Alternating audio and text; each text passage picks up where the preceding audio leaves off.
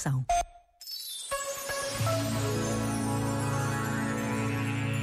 A propósito do encontro de Jesus com os primeiros discípulos, afirmou o Papa Francisco, dois discípulos, graças ao testemunho do Batista, começaram a seguir Jesus e ele, apercebendo que o seguiam, perguntou-lhes: Que procurais?